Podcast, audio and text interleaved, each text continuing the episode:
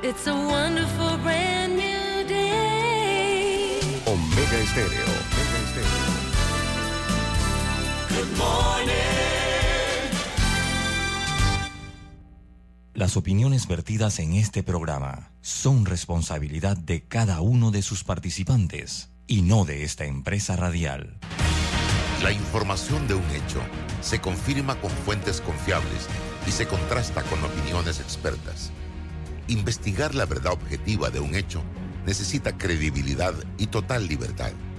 Con entrevistas que impacten, un análisis que profundice y en medio de noticias, rumores y glosas, encontraremos la verdad. Presentamos a una voz contemple y un hombre que habla sin rodeos con Álvaro Alvarado por Omega Estéreo. Bienvenidos.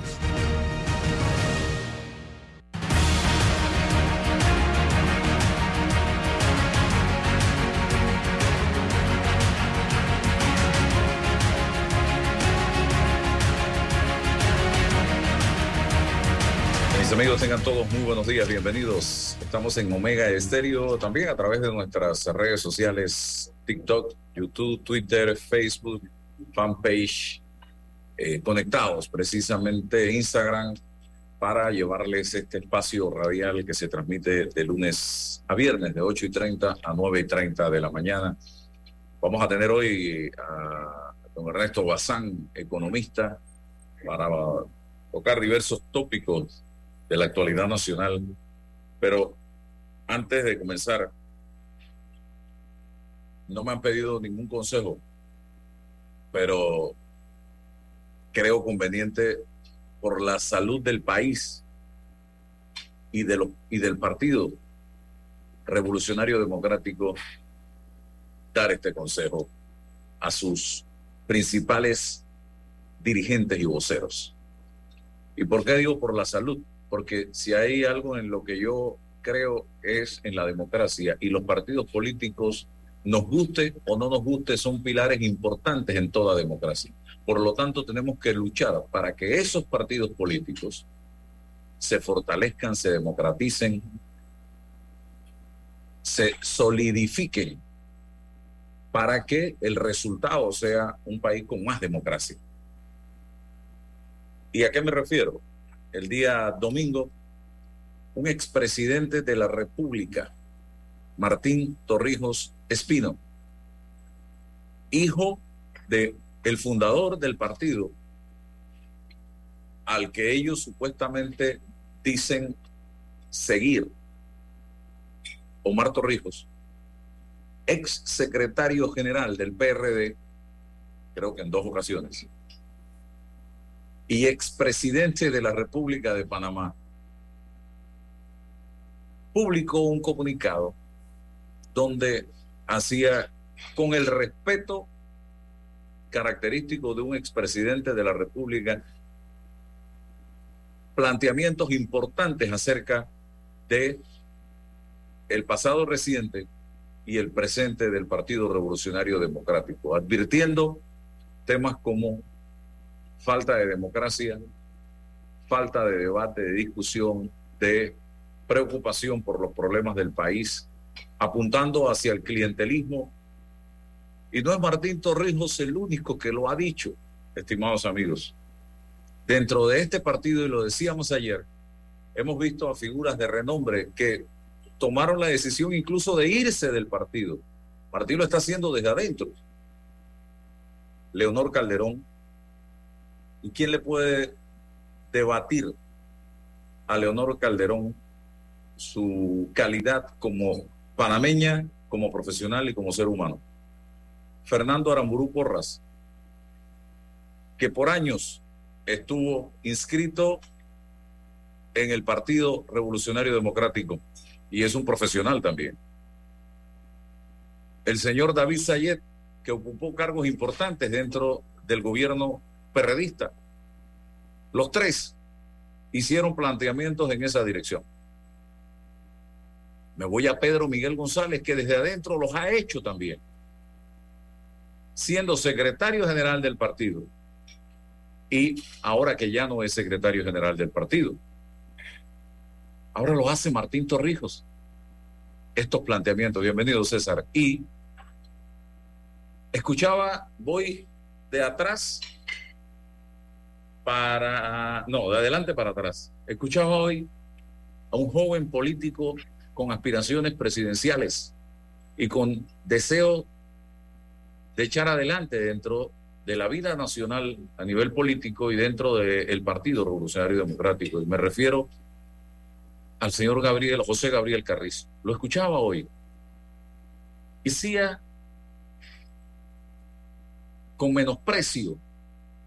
Eh, escuché un pedazo, eh, leí un poquito, un pedacito de ese comunicado. Eh, pero dando a entender que estaba equivocado de lo poco que leyó y diciendo que, que este gobierno sí es torregista y que este gobierno ha hecho no sé cuántas giras a nivel nacional y ha hecho no sé cuántas, no sé qué, y puso tantas vacunas. Entonces, de ahí me voy a el señor Benicio Robinson. Y, y decía el fin de semana, ah, es que regresó después de 13 años de desaparecido. Bueno, yo les voy a decir una cosa. Yo tengo cuatro, tres años y medio de haber salido de, salí en el 19, 20, 21, 22, tres años y medio de haber salido del noticiero de la mañana. Y yo no sé usted, César, pero yo he visto a Martín Torrijos dando entrevistas y opinando y hablando del, del acontecer nacional durante todos estos años después de salir de la presidencia. Adicional, escuché al señor Cristiano Dames invitarlo a caminar las veredas, porque para esta gente la política se resume en ir a caminar vereda. Para esta gente la política se resume en, ah, en que se desapareció hace 13 años y el otro diciendo también, votando expresiones, tratando de descalificar. Entonces hemos, hemos, hemos reducido ese planteamiento del señor Torrijos, un expresidente de la República de Panamá, que fue dos veces candidato a la presidencia, fue secretario general del partido, a descalificaciones. Y eso no hace otra cosa, señoras y señores, y se los digo, que reforzar lo que Martín Torrijos está diciendo en ese comunicado, porque hemos abandonado el debate, hemos abandonado la reflexión, el análisis interno dentro de los partidos para caer en la descalificación, señoras y señores. Y yo, yo quisiera preguntar, ¿dónde quedaron aquellas figuras importantes del torrijismo como Adolfo Ahumada, Rómulo Escobar Betancuro, eh, el señor de Colón eh, Vázquez, eh, ¿cómo era que se llamaba el señor papá del abogado, hombre? Juan Materno Vázquez. ¿Dónde quedó Aristide Rollo? ¿Dónde quedó eh, todas estas figuras que generaban debate, discusión? señor Melo, que acaba de morir hace pocos años, y quedaba, daba gusto escuchar cuando hacían un planteamiento político en este país. El propio Gerardo González, don César Ruilova. Entonces, y no es que yo sea PRD ni nada por el estilo, yo estoy hablando por, como comencé, y César no estaba en ese momento, porque creo en que los partidos políticos son la base de la democracia, son un pilar importante en la democracia. Y en la medida en que se fortalezcan los partidos políticos, vamos a tener mejor democracia. Y yo lo que estoy viendo en el PRD es exactamente lo que Martín Torrijos escribió en ese comunicado y lo que han dicho los demás. ¿Y qué han hecho? Descalificarlo. Porque desde el domingo que salió ese comunicado, yo no escuchaba a nadie decir, vamos a debatir ese tema.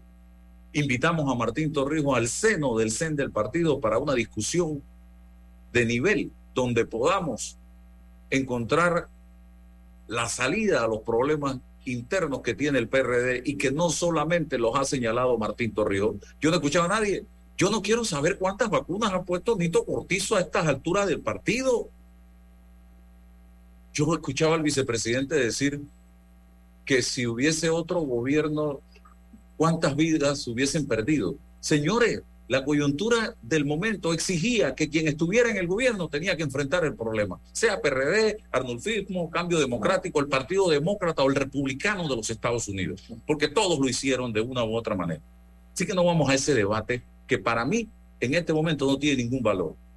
El debate que tenemos que enfrentar en este momento es cómo fortalecemos la democracia, cómo fortalecemos las instituciones, cómo salvamos la caja de seguro social, cómo nos enfrentamos al tema de la seguridad, del narcotráfico que nos está acabando, cómo rescatamos la educación, el tema de la salud de los panameños, cómo andan las carreteras de este país vuelta a leña. Todo eso son temas de debatir, de discutir en este momento. Por favor, hombre, cómo fortalecemos los partidos políticos. Y esto que está haciendo Torrijos también debe plantearse en cambio democrático, donde hay una guerra campal en la que lo único que he visto es una lucha por, el, por, por controlar el partido, no una lucha por ver quién tiene mejores propuestas para rescatar o para salvar el país de lo, de lo que está sucediendo en este momento. Y en el panameñismo y en el partido Molirena, no hay debate. Y el que intenta debatir, el que intenta hacer una crítica, le caen en pandilla inmediatamente y lo ven como el enemigo público número uno. Entonces, ¿qué vida de partido, qué vida de democracia se hace dentro de los partidos políticos? Pregunto yo. Así que, y esta mañana, ya para cerrar este planteamiento, darle la oportunidad a César, escuchaba o leía, eh, me mandó eh, Omar eh, Omar Ahumada me mandó un tuit que subió, creo que lo tengo por aquí, aquí está, donde dice, la, aquí está, donde está, donde está, donde está, con, con 24 años de militancia sigo en el PRD, participé del directorio nacional que se realizó en la provincia de Veraguas, la tierra de Omar, nos ha tocado un periodo de gobierno difícil, enfrentado en pandemia nunca antes vista. Se tomaron decisiones para salvaguardar la mayor cantidad de vida. Está bien, señor Omar, está bien. Ya. La operación Panavac vacunó. ¿no? Seguimos en el mismo planteamiento, don Omar. Usted sabe que yo lo respeto mucho a usted y valoro el trabajo que viene haciendo. Dice, la militancia en el PRD debe ser permanente y no intermitente estando en oposición y en gobierno como muchos hemos hecho en los últimos entonces todos los PRD con esto que no están en gobierno y que no van a las reuniones del partido sálganse del partido porque ustedes no tienen ningún valor porque ustedes no tienen militancia eso es lo que nos le están enviando al el mensaje que le están enviando a los miembros del PRD en este momento, porque Martín Torrijos dice que tenía 13 años que no aparecía. Entonces, todos los miembros del PRD no tienen ningún valor para la dirigencia porque ustedes no están en la militancia del día a día tomando decisiones. César. Sí, Álvaro, buenos días. Buen, buenos días, don Ernesto. Siempre es un placer tenerlo acá. Buenos días, buenos días a todos los que nos escuchan en la mañana de hoy. Eh, hablar de política, don Álvaro, desde lo, desde lo teórico y desde la acción política do, dos dimensiones totalmente distintas, porque hay dentro de las organizaciones gente para pensar, gente para, para establecer las estrategias, eh, las condiciones políticas para la acción política. Y hay gente que, que, que, se dedica a la militancia, a la plena acción, a la plena ejecución de, del, del proyecto eh, que ya estuvo pensado por un grupo o por personas en tal. Entonces, cuando uno, eh, eh, uno tendría que separar. Ahora, lo ideal es encontrar una persona o un grupo dotado teóricamente y, por supuesto, con, con, plena capacidad de acción política para ejecutar el, el proyecto. Ese es el estado ideal. Sigo, sigo insistiendo que dentro del PRD la el concepto de torrijismo eh, siempre está por delante. ¿Y, cómo, cómo, hacemos para eh, poder entender eh, o, cómo hacer una generación para entender qué significa el torrijismo desde, desde lo teórico, desde el concepto ideológico, si es el caso, esa, esa manera de hacer política desde el plano del concepto torrista, ¿qué significa? Una generación que no, no conoció a Torrijos, y que no vivió en ese momento como. Entonces, creo que el, lo principal sería leer la, la, la, la bibliografía, eh, la historia de lo que significó. Es la primera responsabilidad del que milita en ese partido y desea eh, entender qué significa el torrijismo. Y luego de esa lectura y de esa discusión y de ese debate, porque no puede haber una conclusión, hay muchos puntos de vista, y, y, Torrijos se manejó no solamente en el problema interno, sino desde el, desde el asunto de la descolonización, desde, desde los problemas regionales de Cuba, de Nicaragua, de El Salvador, de Irán, la relación específica con los Estados Unidos, el manejo que tuvo con los no alineados. O sea, todo un bagaje para entender qué, qué significaría el y cómo entonces amoldarlo, presentarlo para una propuesta política en el siglo XXI con respecto a los valores e intereses. Unos dicen que es muy fácil utilizar la fórmula torrijista, lo voy a llamar así, para atacar la, la, pobreza. Ellos le llaman la secta frontera. Entonces, bueno, hay que debatirlo, pero, pero eso no, es, no se da, como tú dices. Entonces, es lo que se necesita. Si es el caso de, hablo a nivel interno del Torrita, los panameñistas tendrán que decir una, algo, a, algo al respecto del panameñismo y no sé si cambio democrático, eh, tendrá que decir algo desde su, desde su ideología y así sucesivamente. Eso la gente lo quiere, la gente lo pide, la gente lo presiona. Pienso que no, Pienso que no. Pero la responsabilidad, si se menciona en el debate, es, es analizarlo. La, gente no quiere ideología, la gente quiere respuestas inmediatas. Entonces, o, ellos se quedan en el significado de quién es torrijista o quién es más torrijista que otro, o, empezamos a resolver los problemas del país, que son muchos históricos y profundos y que se tienen que resolver no solamente dentro del esquema de un partido, sino con la alianza, la inteligencia y la colaboración de todos los que están dispuestos a resolver el problema. Llámese los partidos de oposición, la sociedad civil. Ya no se trata ni siquiera de un grupo de tres, de cuatro, de una fórmula de 15 ministros con su presidente y el... Para nada. Los, los problemas nos vienen de tal gravedad en lo económico. ¿Cuál, cuál va a ser el, el, el, tema? ¿Cómo lo vamos a afrontar? ¿Vamos a seguir gastando y nuestros ingresos? O sea, bueno, eh, eh, no sé si esto, esto, esto espera el 24, Álvaro, o con la renovación política, entonces eh, hay una garantía de que se va a resolver para nada. Esos problemas no pueden esperar son estructurales y las respuestas tienen que llegar estructurales. La única forma que lleguen es con el concierto de todos. ¿Qué dice don Ernesto Bazán del tema político también? Porque todos tenemos de una u otra manera una, una espina, una espinita política. Sí, sí, bueno, eh, yo creo que la campaña comenzó, ¿no? Y eh, creo que, eh, la, digamos, estamos en época de precandidaturas y época de posibles alianzas, épocas de, de dimes y diretes, ¿no? de ataques, de defensas, de uniones y de divorcios también. Esa es mi lectura, vienen algunos divorcios, o sea, yo interpreto, por ejemplo, el mensaje de del expresidente de Torrijos como un anuncio de salida. O sea, esa es mi interpretación, ¿no? Me puedo equivocar. Eh, pero entonces, y seguramente eh, eh, vienen este, este tipo de, de, acuerdos, ¿no? Tanto de unión como de división. Y bueno, vamos a esperar a ver cómo, cómo acontecen este, los hechos, pero digamos, poniéndole un, un, toque de humor a esto, yo creo que la película va a estar entretenida por lo menos.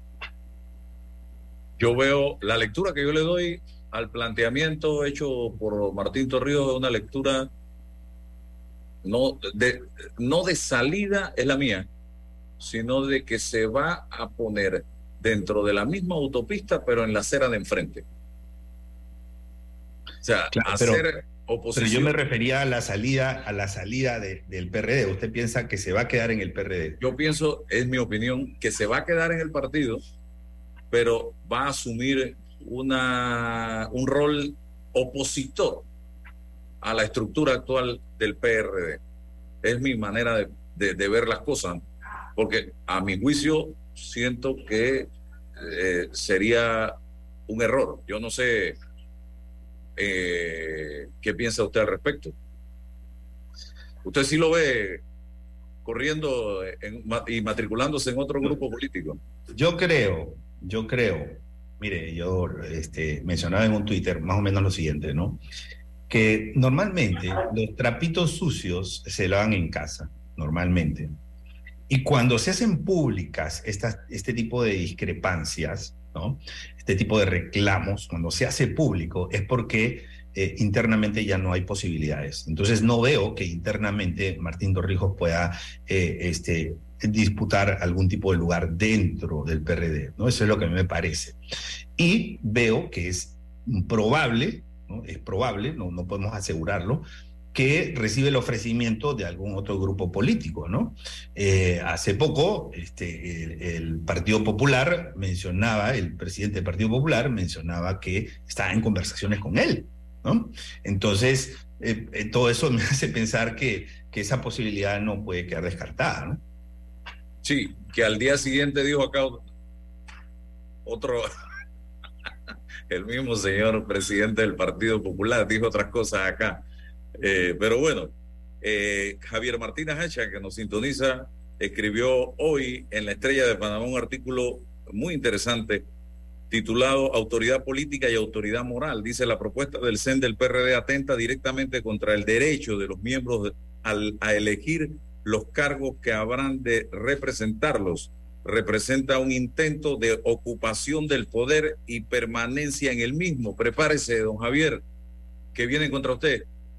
Prepárese, porque eh, eh, allí en el PRD no se puede opinar diferente a lo que piensa la dirección del partido. Le van a preguntar. Pero, pero ¿qué tal quienes se, se han puesto en esas, esas circunstancias han sido los mismos miembros del PRD. Esto no es un problema de resultado.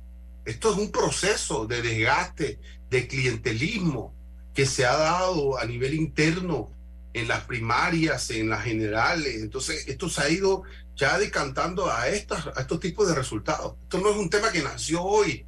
Ya este es el cálculo de un proceso que viene de un partido grande que crece, pero sin presión interna, sin oposición interna, sin debate. Y esto no es diferente a otros partidos, en lo absoluto. Entonces, ¿quién, quién se ha puesto en esta circunstancia? El mismo partido. El mismo partido. Y esto no es un tema de pandemia, es, es que ha, ha ido desgastándose, el creciendo, PRD pero amorfo. Dice Hacha que si el PRD quiere fortalecer su crédito entre la ciudadanía, el camino no es disminuir la democracia interna, sino fortalecerla. Coincide plenamente con lo que nosotros eh, hemos venido planteando y está, estuve revisándolo así por encima ahorita que me lo mandó y está muy interesante. Lo poco que vi voy a revisarlo completamente y ojalá tenga la oportunidad de leerlo aquí en el programa. Bien, eh, don Ernesto, 2023 en materia económica usted como economista, ¿qué podemos esperar los panameños? Eh, hay quienes plantean que el escenario pudiera ser un poco complicado, no solamente para, para, Panamá, para el mundo actual. Sí, eh, el escenario va a ser complicado. O sea, el año 2023 yo lo veo como un año más difícil que el año eh, 2022. El año 2022 se caracterizó por ser un año de alta inflación. Entonces, ¿la inflación qué significa? Significa que las personas y las familias, eh, eh, a las personas y las familias les alcanza el dinero para comprar menos. Eso es lo que significa, ¿no? Porque como el salario no sube, pero los precios de los bienes y servicios sí suben, entonces les alcanza para comprar cada vez menos cosas. Entonces ese problema de la inflación afecta lo que se llama la capacidad adquisitiva de las familias, ¿no? Que ya venían afectadas por todo lo que ya sabemos de la pandemia y mucha gente que se endeudó, entonces ya, ya venía, eh, y, pues en el año 2022 llegó la inflación, ¿no? Eh, para bajar esa inflación, entonces los países, a través de sus bancos centrales y a través de sus, mm, digamos, medidas macroeconómicas, eh, lo que hacen es retirar la liquidez. Y cuando retiran la liquidez, eh, eh, por oferta y demanda, ¿no? el precio de la liquidez aumenta. Eso significa que las tasas de interés suben. ¿no? Hoy en día las tasas de interés están en uno de sus niveles más altos desde el año 2007, o sea, estamos que en, en el nivel más alto de los últimos 15 años, las tasas de interés y van a seguir subiendo. ¿Por qué? Porque todavía la inflación no ha disminuido a los niveles normales, que es entre 1 y 2%. La inflación, estamos hablando, sobre todo en Estados Unidos, que es un referente importante en la economía mundial. Entonces, en Estados Unidos estamos en una inflación de 6% y se estima que durante todo este año estaríamos todavía con niveles de inflación superiores al 2% eh, tradicional. Entonces, este año va a ser un año de inflación, o sea, va a continuar la inflación, ¿ok? En niveles un poco más bajos que el año anterior, pero además vamos a tener subidas en las tasas de interés. Pero como la inflación va a continuar, los precios van a seguir subiendo. Entonces, si la inflación es más baja, no significa que los precios bajan, significa que los precios suben menos. Entonces, vamos a tener este año subida de precios, vamos a tener aumento en las tasas de interés y si la subida de precios le reduce la capacidad adquisitiva a las familias, el aumento en las tasas de interés también. Porque, a ver, si yo soy un panameño que tiene sus tarjetas de crédito o tiene su hipoteca, al subir las tasas de interés, que no suben solamente en Estados Unidos, sino que suben en todo el mundo, y eso incluye Panamá, eh, el banco que me, eh, me da una hipoteca o me da una tarjeta de crédito, me va a subir la tasa. Entonces, si el banco le sube la tasa a las familias, aumenta la cuota.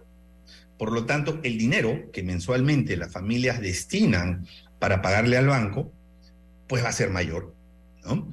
Entonces, la capacidad adquisitiva de la familia se va a reducir aún más porque tienen que pagar más intereses. ¿no? Y eso significa que tienen que reducir otras compras, otros consumos.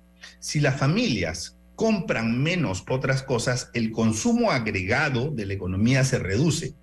Si la gente consume menos, las empresas venden menos. Si las empresas venden menos, lo primero que hacen es reducir personal y se termina afectando los niveles de empleo, ¿no? Entonces, es, es un dominó. Difícil. ¿Perdón? Es un dominó en caída. Es un efecto dominó, sí, es un efecto dominó eh, es, eh, digamos, eh, yo no creo que va a ser un año, como dicen algunos, similar al de la gran recesión, ¿no? En 1930. yo no creo que va a ser, digamos, este, tan dramático, pero sí va a ser peor que el año 2022, que ya fue un año difícil. Entonces, las recomendaciones que yo le doy a las familias, ¿no? a los panameños, porque la verdad es que en Panamá todos estamos endeudados, eh, y nos va a afectar a todos, eh, son básicamente tres. La primera recomendación es, miren, si usted tiene varias tarjetas de crédito, consolide sus deudas. Entonces solicite un préstamo personal que consolide todas esas deudas para que el plazo sea más largo y para que la cuota baje. Y así usted pueda liberarse de esa presión fuerte que es el pago mensual de si es que tiene varias tarjetas de crédito. ¿no? Primera recomendación, consolide deudas. Hay algunos bancos incluso que te, que te dan, digamos, un préstamo personal con la garantía integral de una hipoteca. ¿no? O sea, si tienes una hipoteca, parte de esa, eh, digamos, este, cobertura de la garantía de la hipoteca, te lo puedes destinar a un préstamo personal para sustituir deuda digamos, que tiene tasa más alta o que, eh, eh, digamos, es deuda tipo tarjeta de crédito. Entonces, la primera recomendación, consolide deudas. La segunda recomendación es, piense bien antes de endeudarse. ¿no? Eh, solamente tome deuda si es estrictamente necesario. ¿Por qué? Porque las tasas van a subir y eso significa que la cuota va a subir. Y el golpe que usted va a recibir en los próximos meses o años por ese endeudamiento que está tomando puede ser fuerte y le puede afectar su economía. Entonces piense bien si va a tomar un endeudamiento, que puede haber gente que está pensando en comprarse un carro o que puede estar pensando en algún otro tipo de endeudamiento, piénselo bien, solamente si es estrictamente necesario. Entonces, evaluar bien eh, nuevos endeudamientos. Y lo tercero, eh, y esta es una realidad un poco dura, es que eh, no, digamos, nuestra capacidad adquisitiva, nuestra capacidad de compra se ve afectada. ¿Por qué? Porque los precios de los bienes y los servicios suben, por un lado. Por otro lado, la, eh, eh, digamos, este, la cuota que le pagamos mensualmente a los bancos también sube. Entonces puedo comprar menos porque me queda menos dinero para, mm, digamos, este, los gastos familiares. Entonces ahí tenemos que reducir algunos gastos por otro lado. ¿okay? Eh, recomendación número tres, haga una lista de todos sus gastos, póngale una prioridad y fíjense qué cosas puede reducir, ¿no? Entonces, por ejemplo, el otro día hablaba con un amigo que tiene una membresía en Netflix y tiene otra membresía en Prime y otra en HBO y otra en Disney, o sea, entonces y de repente no todas las, utiliza, ¿no? Entonces ahí tiene, ahí tiene una oportunidad de reducir algunos pequeños gastos, sobre todo los gastos que no son tan necesarios. ¿Eso implica sacrificio? Sí, por supuesto, implica sacrificio. ¿Para qué? Para poder afrontar mejor esta ola adversa de eh, eh, subida en precios de bienes y servicios y en costo, eh, costos bancarios, costos de créditos. Eh, voy con César, pero sí hemos hablado del tema eh, con Freddy, un amigo que costarricense que maneja estos temas de, la inflación y de los intereses. Y lo que él plantea y nos ha dado a entender en reiteradas ocasiones que esta es una estrategia de Estados Unidos para tratar de frenar la inflación. Eh, y cómo cómo frenar la inflación, evitando, evitando eh, eh, eh, que la gente compre tanto el consumismo en el mercado. Tratan de esa manera de, de frenar un poco la inflación. Con todo lo que ha estado pasando, con la inflación como está y el consumismo en Estados Unidos no se detiene. Y están tratando a través del alza de intereses de frenar esa inflación. Y, en Panamá se habla mucho de una inflación inferior al 2%, pero hay conocedores de la materia que dicen que eso es un cuento. En Panamá la inflación es mucho mayor que la que se dice. Eh, César y luego Ernesto. Sí, em, hay, hay, decisiones a nivel macroeconómico que otros, que otros toman, ¿no? Eh, pregunto, Ernesto, el, tema de la cultura del consumo, ¿no? ¿Cómo, trabajar con la gente? Estos consejos que tú das, pero, pero que tienen que ser de, manejo permanente. ¿Cómo hacer? Eh, ¿Por dónde tiene que llegar? Porque somos, en el, somos bombardeados por redes, consume, consume eh, eh, el marketing, la publicidad. ¿Cómo lidiar con esas realidades? Porque nos viene el tema de la inflación, no tenemos cultura para, para, para gestionar ese asunto y a diario, a cada segundo, estamos eh, atrapados por eh, esta, este bombardeo de, consume, consume, consume. ¿Qué hacer? ¿Cómo, cómo, cómo decirle a la gente en el plano sencillo que tiene salida? Eh, perfecto, pues muchas gracias por, por ese comentario, pregunta, ¿no? Mira, definitivamente es un tema cultural, ¿no? la buena noticia es que eh, este, hay un proyecto de ley para que la educación financiera vaya a las escuelas actualmente, ¿no? O sea, me parece que incluso ya es una ley aprobada, pero que todavía no está sancionada. Entonces, la realidad es que nuestro país eh, necesita una educación financiera eh, porque cuando las personas se sobreendeudan, se terminan no solamente destruyendo eh, eh, negocios, sino a veces también se destruyen empleos, hogares, carreras profesionales, futuro de los hijos, porque la familia se sobreendeudó, ¿no? Y porque, digamos, las finanzas de la familia colapsaron. Entonces es muy importante para mantener el bienestar. Nosotros sabemos de este clásico consejo de los abuelitos que todo en exceso es malo. Entonces, lo mismo aplica también para el crédito, ¿no? O sea, un crédito en exceso es malo. Entonces, eso tenemos que llevarlo a una cultura para saber administrar adecuadamente el crédito, ¿no? Bueno, eh, y segundo, yo pienso que eh, hay un rol importante de los medios como ustedes, ¿no? que impulsan, tocan estos temas en sus programas, piden recomendaciones a especialistas, y un rol también de los analistas financieros, los analistas económicos, que también podemos dar recomendaciones, eh, eh, digamos, basándonos en nuestras perspectivas y nuestra experiencia, ¿no? Entonces, creo que es un deber de todos, un trabajo conjunto eh, que tenemos que hacer, que no es sencillo porque es un tema cultural, así que no existe la varita mágica para poder cambiarlo, pero que si todos ponemos nuestra parte, poco a poco podemos ir avanzando en llevar mejor cultura eh, financiera y mejor educación financiera a la familia, ¿no? tanto en la educación formal, las escuelas, como en la educación cotidiana, que pueden ser programas como estos o en las redes sociales también. Lo, digo, Ernesto, porque la, para mí, escucho, ¿no? La, preocupación de las personas es, eh, mira, tienes crédito en los bancos, no tienes crédito, te prestan, no te prestan, no es no, hay contención, tengo que tener contención para allá, pero la preocupación es que tengas o no la posibilidad del crédito y quizás se fija la atención, es que es importante, por supuesto, tener eh, crédito en, este, en el mundo eh, es, importante, pero no lo fundamental. Y creo que solo se fija la atención en ese aspecto de la ecuación. Sí, eh, es verdad, a veces no, no, no, nos contenemos. O sea, lo que pasa es que hay que enseñarle a la gente que hay dos tipos de deuda. ¿no? Existe la deuda buena, y existe la deuda mala. Y eso aplica también para los gobiernos, que ahora lo voy eso a es como el, es, eso, es como, eh, eso es como el colesterol, don Ernesto. ah, como el colesterol bueno y el malo. Así es, sí, un buen ejemplo, buena metáfora. Miren, la deuda buena es cuando tú lo compras para un bien duradero.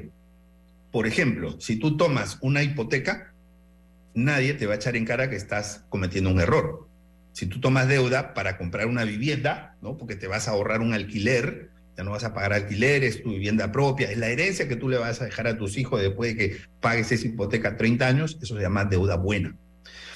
Pero si una persona toma deuda para gastárselo en fiestas, en licores, en diversión, eh, en lo que sea, ¿no? Que, que es totalmente este, fugaz, eh, esa es deuda mala, ¿no? O para comprarse en una ropa o gastarse el dinero en una ropa que va a usar dos veces en toda su vida, esa es deuda mala, ¿no? Entonces lo primero que hay que enseñarle a la gente es, mira, no es que la deuda sea mala per se, es que hay deuda buena y hay deuda mala, ¿no? Y las personas tienen que poder diferenciar eso. Está muy bien el que se quiere ir de rumba, sí, pero no con deuda, ¿no? el que se quiere ir de parranda, el que se quiere ir de viaje, el que se quiere comprar una ropa este, de marca, está muy bien, pero no lo haga con deuda, porque eso es deuda mala, ¿no? Entonces, eh, y eso mismo, ahora, perdón por relacionarlo con las finanzas públicas, pero vale también para los gobiernos. O sea, los gobiernos toman deuda buena y o pueden tomar deuda buena, deuda mala.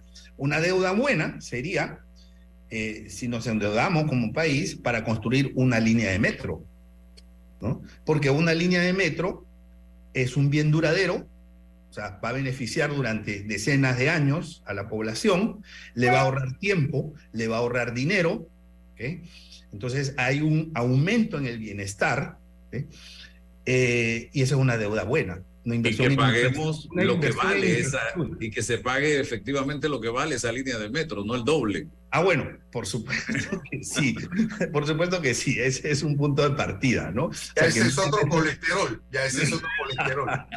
Exactamente, que no hayan, que no hayan este, cosas ocultas, ¿no? Claro. Bueno, entonces, pero también hay deuda mala. O sea, por ejemplo, cuando un gobierno se endeuda para pagar planilla, ¿Qué es lo que está pasando en este momento? Esa es deuda mala. Eso es deuda mala, porque eso no trae ningún beneficio a la sociedad. Eso no le ahorra tiempo a la sociedad, eso no le ahorra dinero a la sociedad, eso no le mejora el bienestar a la sociedad. ¿ok? Entonces, esa es deuda mala. No, no solo eh, pagar planilla, pagar subsidios y también engordar la planilla, Ernesto. Sí, varios ejemplos, ¿no? Eh, planilla innecesaria, porque la verdad es que planilla necesitamos. No podemos vivir sin planilla. Claro. Vamos a la planilla innecesaria. Lo mismo con los subsidios. Subsidios necesitamos.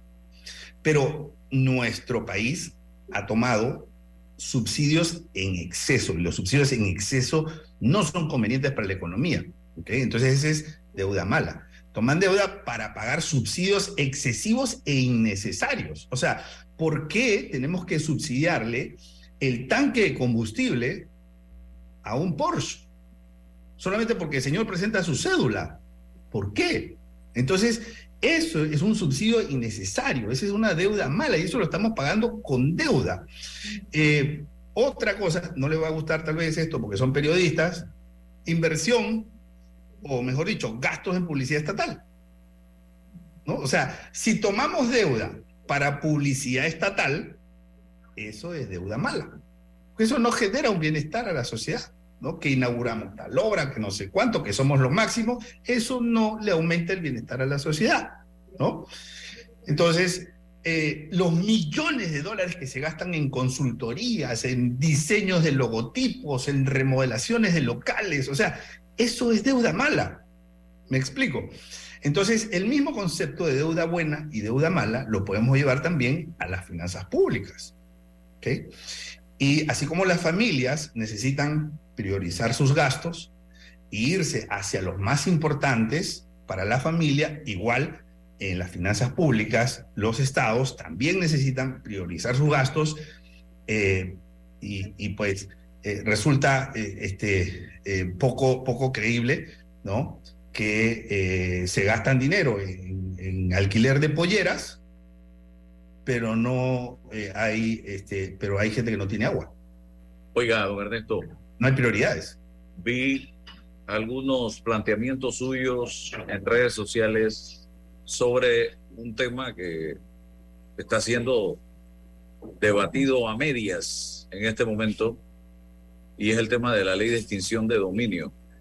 Eh, César tiene su punto, yo tengo el mío, usted tiene el suyo y nos respetamos porque así se eh, vive en democracia. Yo soy de la corriente de la necesidad de que el tema se discuta y, se logren los consensos necesarios tomando en cuenta las fortalezas y debilidades del sistema de justicia panameño.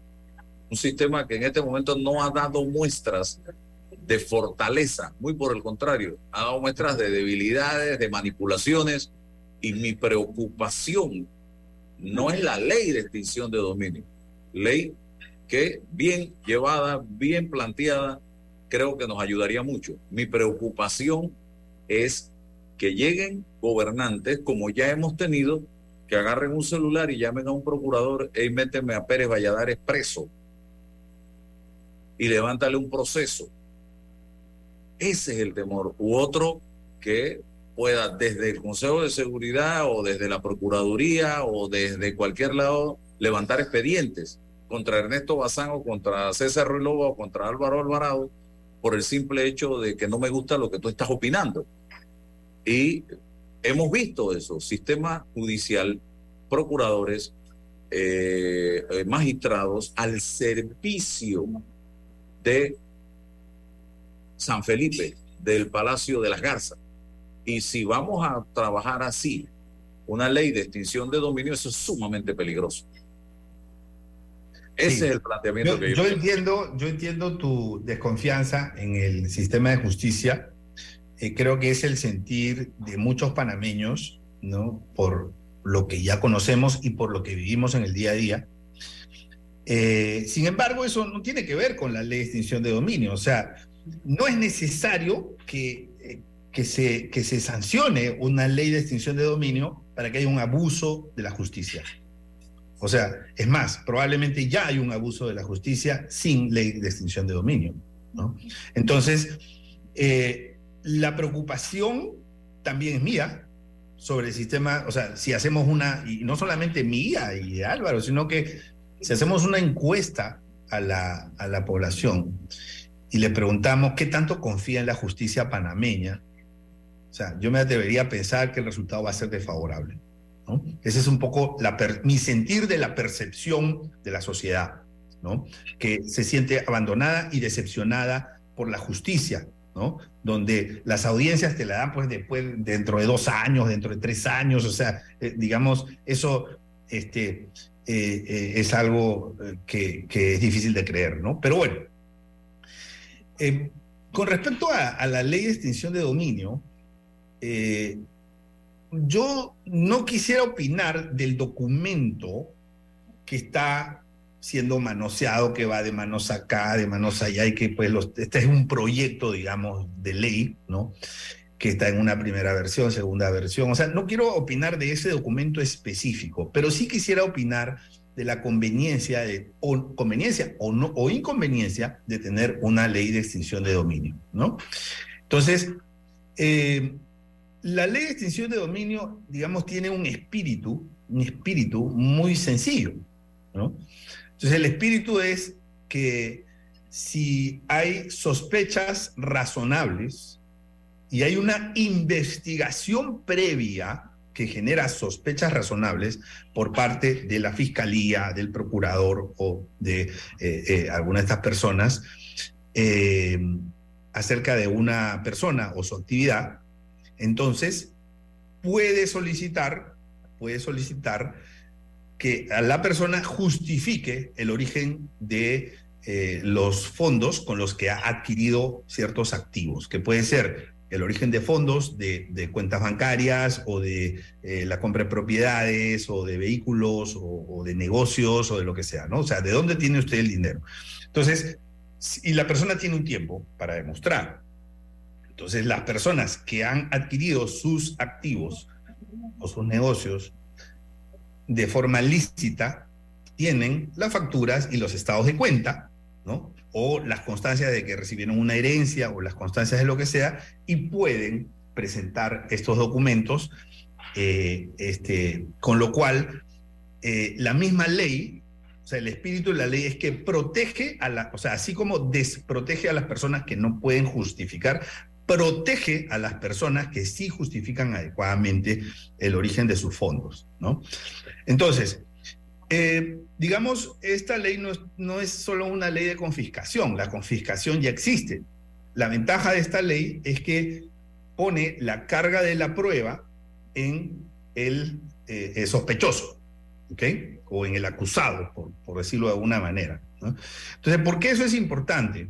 Porque con el sistema de justicia actual, es casi imposible que la carga de la prueba o que eh, un fiscal o incluso un juez pueda probar eh, que el origen de fondos es ilícito.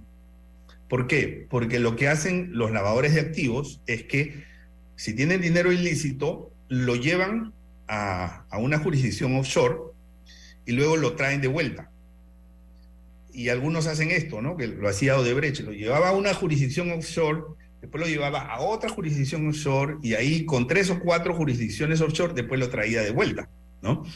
Entonces, eh, cuando se hace ese tipo de, de, digamos, de ruptura de trazabilidad, el juez o el fiscal, el juez panameño, a través de una, solicitud del fiscal, no puede hacer el seguimiento de la ruta del dinero. ¿Por qué? Porque el dinero salió fuera de Panamá. Entonces se, se fue a Belice, por decir algún nombre.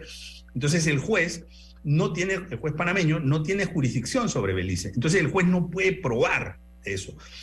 Entonces, por eso es que la carga de la prueba se invierte.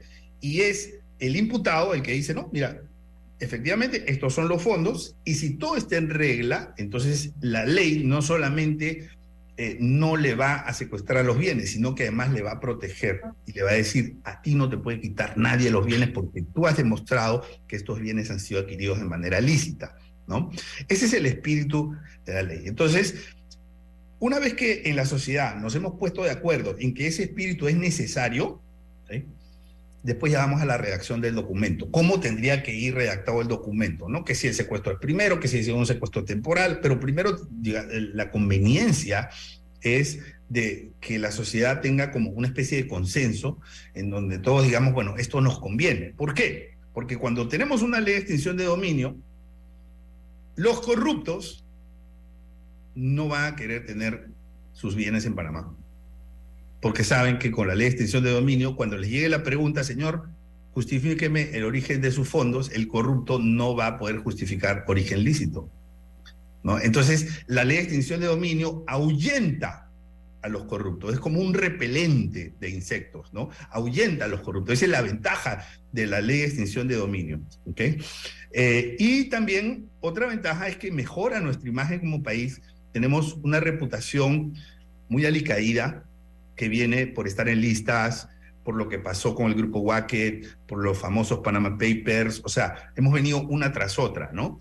Eh, entonces, si encima nosotros como país nos ponemos en rebeldía ante el mundo, eh, pues eh, después no, no, mm, no reclamemos por qué nos miran mal o por qué nos tienen en listas o, o nos o tienen una mala percepción sobre nosotros, ¿no?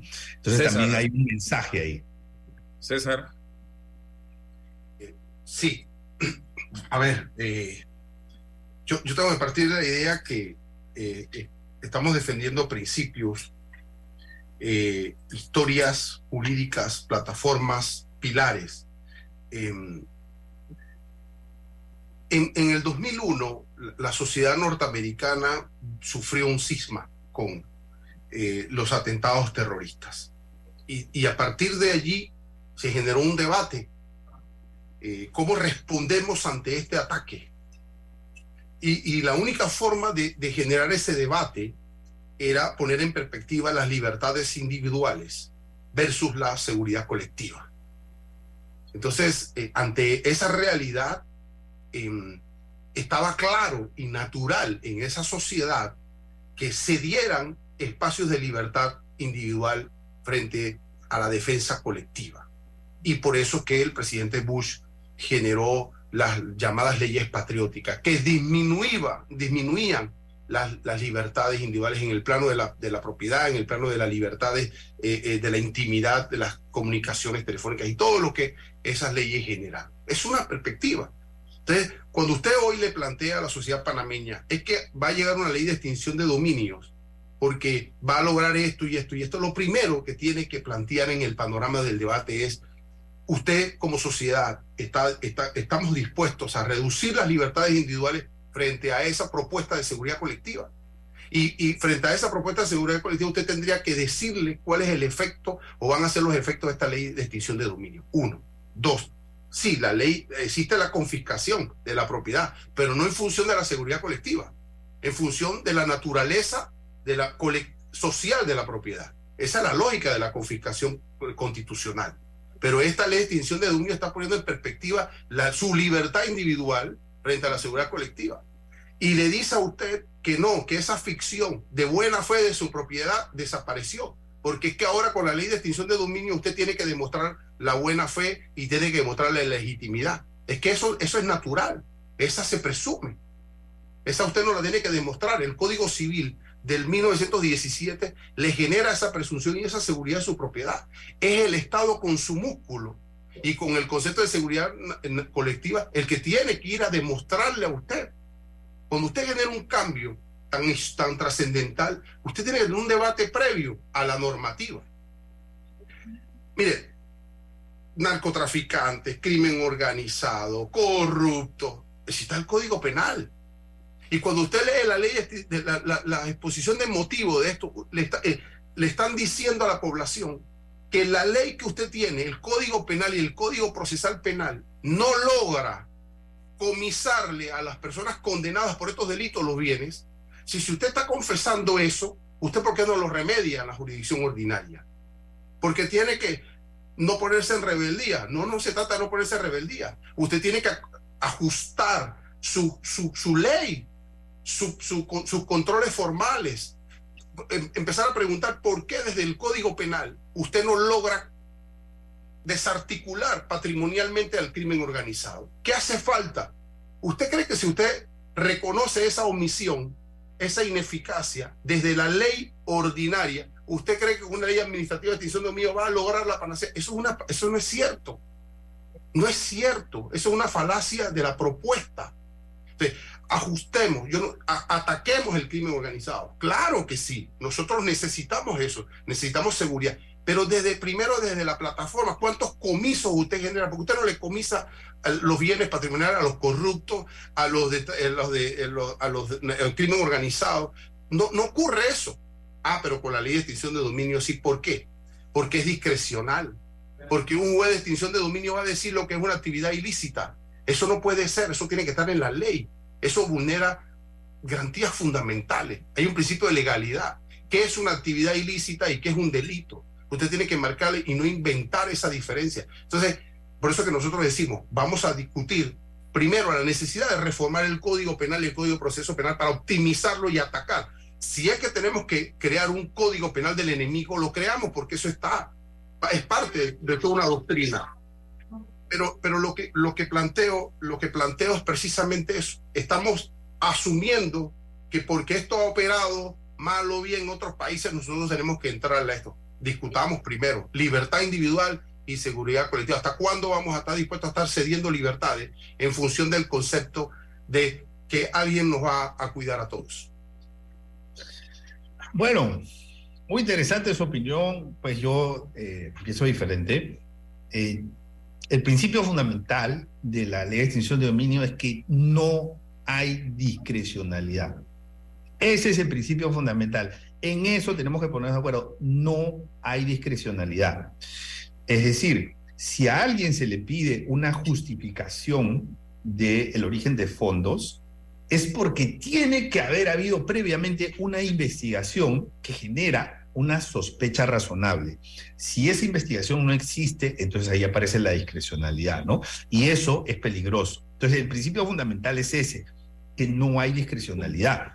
Hay una sospecha razonable. Entonces, el otro tema, yo no veo que la ley de extinción de dominio, no estoy hablando de este proyecto, hablo del espíritu de la ley. Eh, yo no veo que eso eh, sea un, digamos, un atentado contra las libertades individuales, ¿no? O sea, porque la libertad, como yo la, la, concibo, eh, implica que la libertad se ejerza con responsabilidad. Yo tengo la libertad de tener una casa, pero tengo que tener la responsabilidad de poder justificar el origen de fondo de esa casa. Si yo voy en un vehículo eh, eh, por la calle, me detiene un policía y me dice, señor, este, su registro vehicular. Entonces, si yo no lo tengo, ¿no? es mi responsabilidad tener el registro vehicular y decirle, mire, esto es mío, ¿cierto?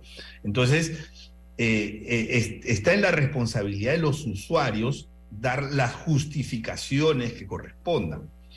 Bueno, entonces, eh, este, yo creo que, que, tampoco es cuestión de ver lo que ha pasado en otros países, ni copiar reglas, ni nada, simplemente es el sentido común, ¿no? O sea, pienso yo que una ley de extinción de dominio es una buena forma de poder combatir la corrupción. Porque eh, sabemos que existe la corrupción y no solamente eh, ese tipo de delitos, sino pues otros relacionados también. Eh, y la ley de extensión de dominio lo puede hacer de una manera este, rápida, efectiva, y eso es lo que a mí me parece, ¿no? Ahora, si alguien piensa diferente, pues yo, yo respeto, ¿no? O sea, pero... usted, don Ernesto. Para eso es la democracia, para compartir eh, eh, ideas, discutir, debatir y buscar lo mejor para el país. De, hecho, de hecho em, para ver en algún mecanismo me, envías tu correo, Néstor, porque tengo un ensayo, una reflexión eh, respecto a la ley y, con gusto te la, para que la critiques, por supuesto, y la pueda evaluar, ¿no? De eso se trata, claro que sí. ¿Tienen sus teléfonos los dos? No, no, tú no lo ah, yo se los voy a, se los voy ahí está el correo. Ah, excelente, excelente. En el Zoom para que lo anote inmediatamente y el teléfono para que lo puedan anotar. Bueno, se nos acabó el tiempo. Le agradezco, Ernesto, que no sea la, la, la última de las oportunidades que sigamos en esta plática de tal forma que podamos Gracias. gente de diferentes puntos de vista.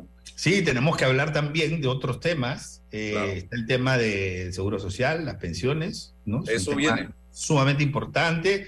Está el tema de la minera, ¿no? ¿Cuáles son los escenarios que pueden haber ahí? O sea, yo creo que está el tema de las finanzas públicas, de la deuda pública. Yo creo que tenemos muchos temas que podemos conversar, así que aquí me tienen a sus órdenes y muchas gracias por... Anótelo, anótalo ahí desde ya para el próximo jueves. Ernesto, anótelo en la agenda para seguir eh, desglosando estos temas. Jueves próximo, este que viene no el próximo. Así que, estamos en contacto. Hasta mañana, amigos. Gracias. Saludos, muchas gracias. Saludos. La información de un hecho se confirma con fuentes confiables y se contrasta con opiniones expertas. Investigar la verdad objetiva de un hecho necesita credibilidad y total libertad. Con entrevistas que impacten, un análisis que profundice y en medio de noticias, rumores y glosas, encontraremos la verdad. Presentamos a una voz contemple y un hombre que habla sin rodeos con Álvaro Alvarado por Omega Estéreo. Gracias por su sintonía.